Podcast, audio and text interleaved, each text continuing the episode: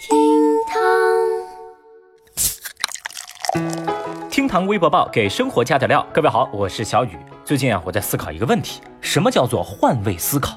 这换位思考应该就是你换到我这边，然后我换到你那边，这应该是个双向行为，对吧？要是我换到你那边，你还一动不动，稳如山，咋啦？你的位置是要拆迁吗？你舍不得动？所以说啊，我觉得有时候啊，咱得互相理解。好了，今日份厅堂微博报，赶紧走起。微博二百一十六万人关注，工资上交老婆后举报自己酒驾。最近，杭州良渚派出所接到了一起特殊的报警，男子曹某举报自己酒驾。经过民警的询问，得知这曹某呢是因为在岳父的工厂里打工，一年薪水二十多万，但是全部都发给了自己的老婆。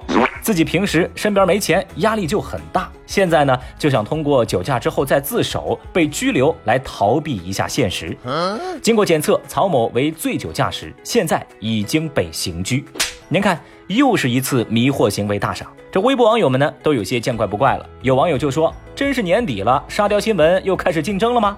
也有人表示：“给老丈人打工，工钱给老婆，这说白了就是白干嘛。”作为男人，我的眼泪都快掉下来了。男人好难哦。是的，同为男人，小雨我也是笑不出来。但是再惨也不是醉驾的理由吧？那其他交通参与者是做错了什么，要陪你曹某玩命啊？哼，兄弟，有点骨气好吧？要么换工作，要么换老婆，别违法乱纪。我谢谢您嘞。神经病啊！微博一百七十一万人关注，教育机构称五分钟读十万字。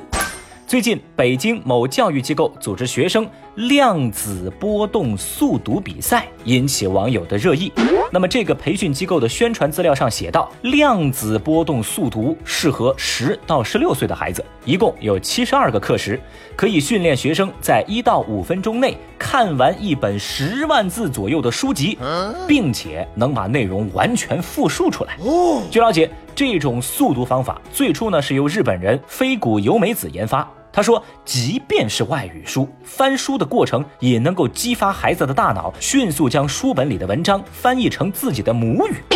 这种几十年都不见的怪现象，微博网友们早都看不下去了。大家纷纷表示，这种奇葩理论真是把我的智商摁在地上摩擦呀！报这种班啊，那就是交智商税无疑喽。要是让我这么读书，肯定被我爸妈揍惨了。这些孩子的家长是智商不够吗？那说到这儿啊，实不相瞒。其实小雨我呢也发明了一种开创全新时代的学习方法，那就是渗透压睡眠速记法。我告诉你啊，我这个方法很简单，晚上睡觉的时候把书顶在头上，因为书里的知识浓度比你脑子里的高，所以呢就会有一个渗透压，书里的知识就会向你的脑子里流动。再加上地心引力的缘故，还可以加速知识的流动，并且有助于排出你脑子里的水。想学的朋友在节目下方评论区扣个一，让我看看还有谁想交点智商税。Oh no！哎呀，俗话说这遇事不决量子力学，解释不通穿越时空。哎，这些套路有些培训机构用的很熟嘛，哈。我就寻思呀，是在什么时候这传销组织都改行去做教育机构了呀？好恶心啊，这种人。微博一百一十六万人关注，千禧一代不断辞职的原因。最近，哈佛商业评论发布最新的研究报告说，美国约百分之五十的千禧一代，就是一九八二年到二零零零年出生的这一代，还有百分之七十五的 Z 时代，就是一九九五年到二零零九年出生的这一波人群，他们因为心理的原因辞职。报告指出，越来越多的年轻人因为受到财务的压力，导致自己焦虑、抑郁。而二零一三年以来，抑郁的比例增加了百分之四十七。那么这个消息呢，引起了微博网友们的广泛讨论，大家对年轻人不断辞职的原因也展开了探讨。而有一个基本的共识，就是大家觉得不仅仅是美国，应该是全世界的年轻人都存在这个问题。哦，当然，大家的看法以及解析的原因都各不相同。那么正在听节目的您又怎么看待这个问题呢？节目下方评论区，今天就一块来聊聊吧。微博三千八百六十六万人关注，雪莉确认死亡。